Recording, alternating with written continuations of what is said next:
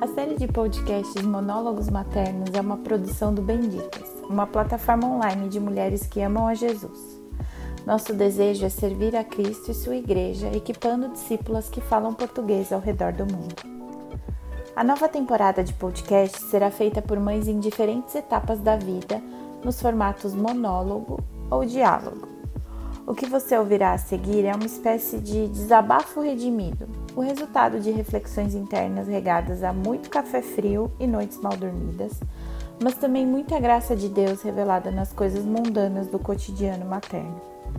Esperamos que nossos breves monólogos ou eventuais conversas entre mães ajudem você a encarar cada desafio da maternidade como uma oportunidade para viver o Evangelho de maneira mais verdadeira e corajosa.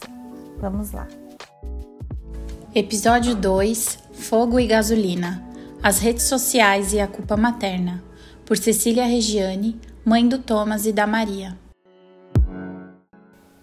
Nasce uma mãe, nasce uma culpa. Essa é uma frase que toda mulher escuta quando entra no universo da maternidade. E se não a ouve, a sente. Quando os filhos nascem, percebemos, e algumas de nós pela primeira vez, a extensão das nossas limitações. Queremos ser mães perfeitas e criar os filhos perfeitos, mas falhamos miseravelmente todos os dias não conseguimos atingir os ideais que mentalizamos para a rotina, alimentação, sono, os hábitos, as amizades, as brincadeiras, a educação. Eu sou mãe há apenas 18 meses e já entendi que a lista é tão infinita quanto nós somos finitas e limitadas. A culpa vem porque acreditamos que, a não ser que tal coisa seja exatamente do jeito que imaginamos, estamos prejudicando nossos filhos de alguma forma irreversível. É um sentimento praticamente involuntário de achar que conseguimos prever todas as variáveis possíveis para o cenário de uma criança plenamente amada, feliz, satisfeita e saudável. A culpa também pode vir de surpresa, quando estamos tranquilas e realizadas, mas nos deparamos com outra mãe, que parece estar ainda mais tranquila e mais realizada, mesmo que fazendo tudo completamente diferente de nós ou então mais perfeitamente do que nós. Temos o ideal da mãe brincalhona, a crafter, a cozinheira, compreensiva, infinitamente sábia e paciente. A mãe sem fios de cabelo fora do lugar, a mãe do bom gosto, fiel a uma paleta de cores que exclamação muito bem resolvida em todos os objetos da casa e da criança. A mãe que não deixou de ser aquele mulherão e está com tudo, como quando tinha 20 anos, de unhas feitas e sem pelos nos lugares errados. A mãe que nunca é pega de surpresa. A mãe que não existe. Talvez o Instagram esteja cheio delas, mas são todas de mentira como manequins em uma vitrine. São uma parcela bem escolhida dos melhores momentos de uma vida sob constante curadoria. Mas fica tranquila, pois por apenas uma pequena fortuna você pode fazer um curso online e ser como elas e ter filhos como os delas. Sou a familiar? Pois é. Não à toa eu preciso de tempos em tempos refrescar a mente e o coração remover o aplicativo do celular e desintoxicar meus afetos e devoções.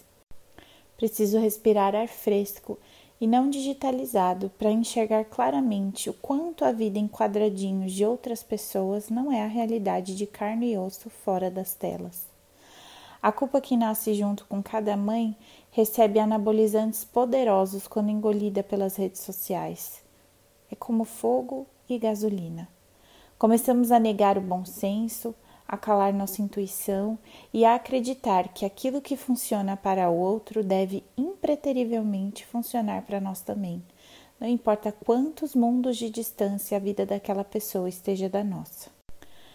Começamos a confundir nossas características pessoais e distintivas com as nossas falhas. Começamos a achar que nossas limitações são necessariamente nossos pecados. nos tornamos cegas para nossas oportunidades e privilégios e enxergamos apenas as lacunas e fios soltos de uma vida ainda em construção de uma pessoa que estará perpetuamente em desenvolvimento, seja nós ou nossos filhos. Nos sentimos culpadas por sermos quem somos. Jamais poderíamos exclamar como Paulo, pela graça de Deus, sou o que sou, porque nesse espiral não há espaço para a graça divina apenas a lei dos homens e mulheres que assumem o papel de Deus em criar seres feitos à sua imagem e semelhança, para criar um exército de seguidoras que busca a libertação da culpa na mesma figura que a ajuda a construir. Mas não precisa ser assim. Suas características pessoais e distintivas fazem com que você seja uma mãe diferente da mãe do Instagram? Ótimo! Seus filhos não querem a mãe do Instagram eles chamam por você. Talvez você nunca seja a mãe que assa bolo fresco todos os dias ou que alfabetize os filhos em casa, mas você pode ser aquela que pediu perdão quando gritou e perdeu a paciência. Seus filhos não desejam um certo tipo de personalidade.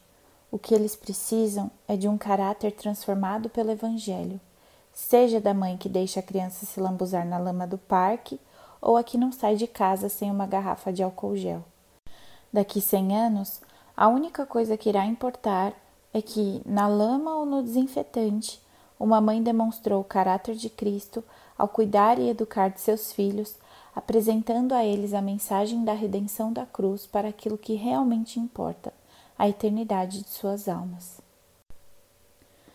Suas limitações não são seus pecados. A comparação pode nos enganar com sugestões de arrependimentos que não precisam acontecer. Guarde a culpa e o lamento para o que realmente precisa ser confessado e transformado. Para o resto, saiba que há graça e criatividade na maneira como Deus formou cada pessoa, com suas aptidões, talentos e também limitações. Não é possível errar um alvo que nunca esteve lá para ser acertado. Ou, como disse Albert Einstein, todo mundo é um gênio, mas se você julgar um peixe por sua capacidade de subir em uma árvore, ele vai passar toda a sua vida acreditando que é estúpido. Talvez a enorme culpa que você sinta quando se compara com certas pessoas apareça por cobranças inadequadas e não pelo engano do pecado. Admitir limitações não é fácil. Às vezes, até preferimos que elas fossem pecado, pois assim poderiam eventualmente ser resolvidas pelo Espírito Santo. Mas não funciona assim. Antes mesmo da queda, os seres humanos já encaravam suas limitações. Precisavam descansar, alimentar-se, não eram autossuficientes ou tinham todo o conhecimento. De fato, a não conformação com suas próprias limitações foi o que levou homem e mulher a pecar. Se aceitassem que certas coisas estavam fora de seu alcance para seu próprio bem, nunca teriam conhecido o sabor do fruto e da culpa. Aceitar suas limitações é libertador. Não significa resignar-se à mediocridade, mas sim buscar excelência naquilo que realmente faz sentido dentro das características com as quais você foi exclusivamente formada. Se um peixe tenta escalar uma árvore, ele é tolo e fadado ao fracasso. Mas se tenta nadar o mais rápido possível, pode alcançar grandes feitos. Se Deus preparou boas obras para cada um que salvou, então seus esforços devem ser dedicados àquilo que ele preparou para você e não para outra pessoa. Encarar suas limitações significa, inclusive, considerar a possibilidade de que certos hábitos simplesmente não servem para você em determinadas fases da vida. E as redes sociais podem ser um deles. Se o seu tempo, saúde mental, contentamento, vida devocional e disposição têm sido afetados pelo que você consome nas telas, talvez seja a hora de admitir que é necessário assumir o controle e dizer até logo para o Zuckerberg.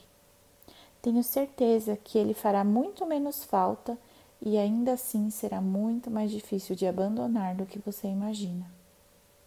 Nasce uma mãe, nasce uma culpa? Eu tenho uma sugestão melhor.